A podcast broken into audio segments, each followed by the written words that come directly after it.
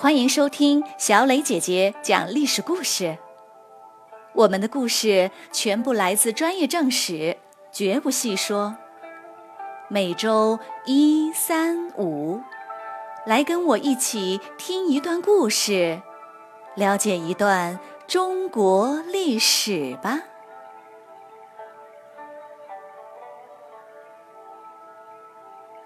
今天我要给你们讲的故事的名字叫做《废立天子》。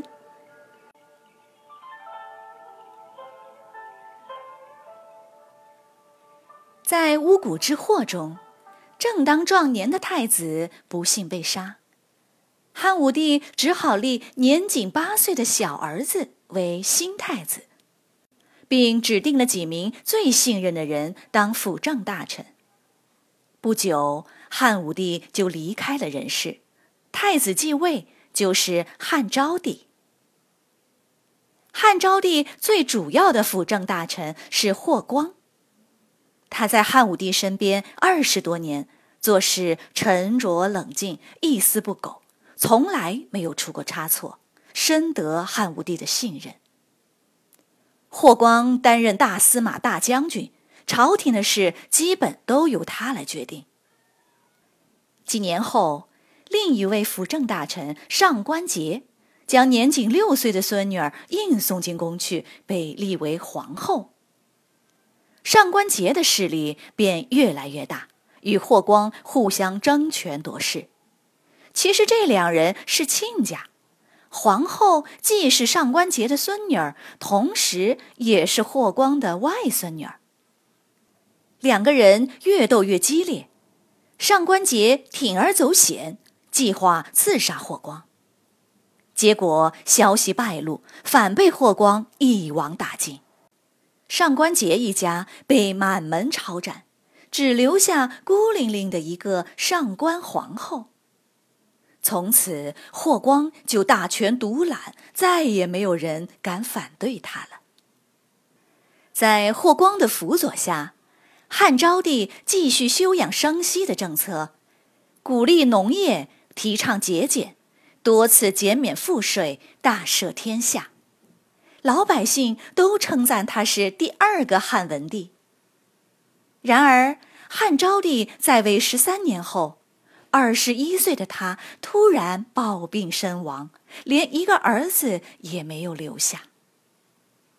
没有儿子，那应该由谁来继位呢？在这时，汉武帝的六个儿子中就只剩下一个广陵王，大臣们就都推荐他。霍光却反对说：“广陵王胡作非为，没有规矩，当初汉武帝就没让他当太子，我们也不能用他。”霍光坚持推荐汉武帝的孙子昌邑王刘贺。当刘贺接到消息时，心里简直乐开了花。他带着大批昌邑的官员，马上赶赴京城，很快就到了长安城外。有人说：“皇帝死了，你应该要哭着进城啊！”可刘贺正高兴着呢，哪里还能哭出来？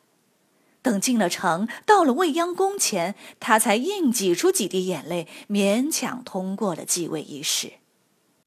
就这样，十九岁的刘贺继位为皇帝，而十五岁的上官皇后则升级为皇太后，成为中国历史上最年轻的皇太后。刘贺当上了皇帝，非常得意，天天寻欢作乐。而且他根本不听霍光的话，并大量提拔原来昌邑的官员。才过二十几天，霍光越想越不对劲儿，就和手下人商议。手下人说：“你是国家的柱石，说一不二。你要觉得不行，那就换呗。在商朝时，丞相伊尹就曾经废掉君主，还被称赞为大忠臣呢。”于是，霍光在未央宫召集所有大臣说：“都是我的错，这个刘贺根本不是当皇帝的料，继续下去恐怕会对国家不利。你们说要怎么办呢？大臣们一听，都吓得大惊失色，没有一个人敢说话。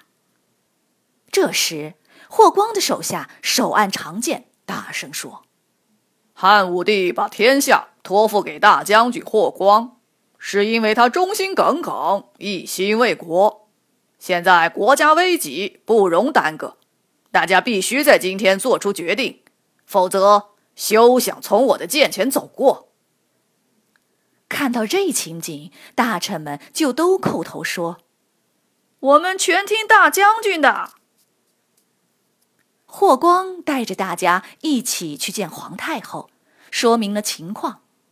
皇太后便召见刘贺，同时派人将昌邑的官员全抓起来，关入大牢。在朝堂上，大臣们集体签名上书，一条一条隶属刘贺的罪行。皇太后最后宣布废除刘贺。刘贺一听急了，连忙说：“孔子说过，只要有好的大臣，就不会失去天下。为什么一定要废我呢？”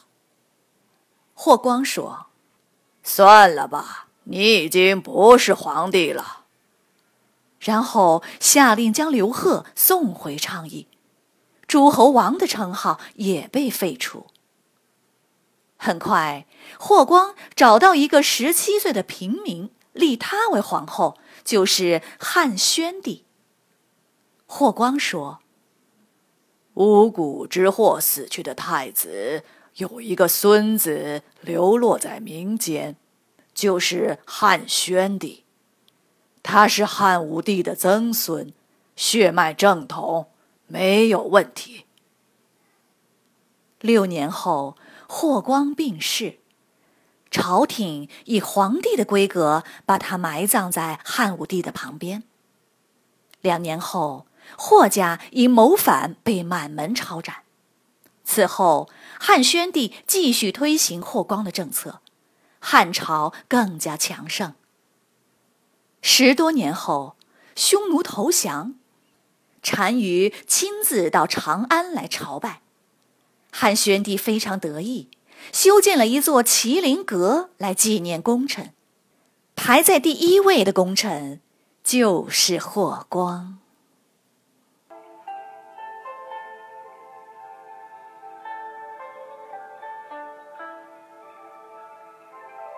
小朋友们，今天的故事就讲到这里。你来说一说，你觉得霍光为什么要废除刘贺呢？假如他不废除刘贺，你认为随后将发生什么事情呢？欢迎你们在公众号留言，或用语音说出你们的答案。感谢你们今天的收听，我们下个故事再会。